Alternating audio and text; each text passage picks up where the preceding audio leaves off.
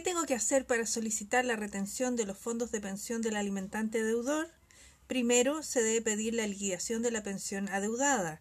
Segundo, se debe solicitar la retención de los fondos de la AFP al alimentante y que se oficie a la AFP correspondiente. Tercero, se debe solicitar ordenar a la AFP depositar en la cuenta corriente del Tribunal de Familia y todo lo anterior en el caso que el alimentante efectivamente retire los fondos.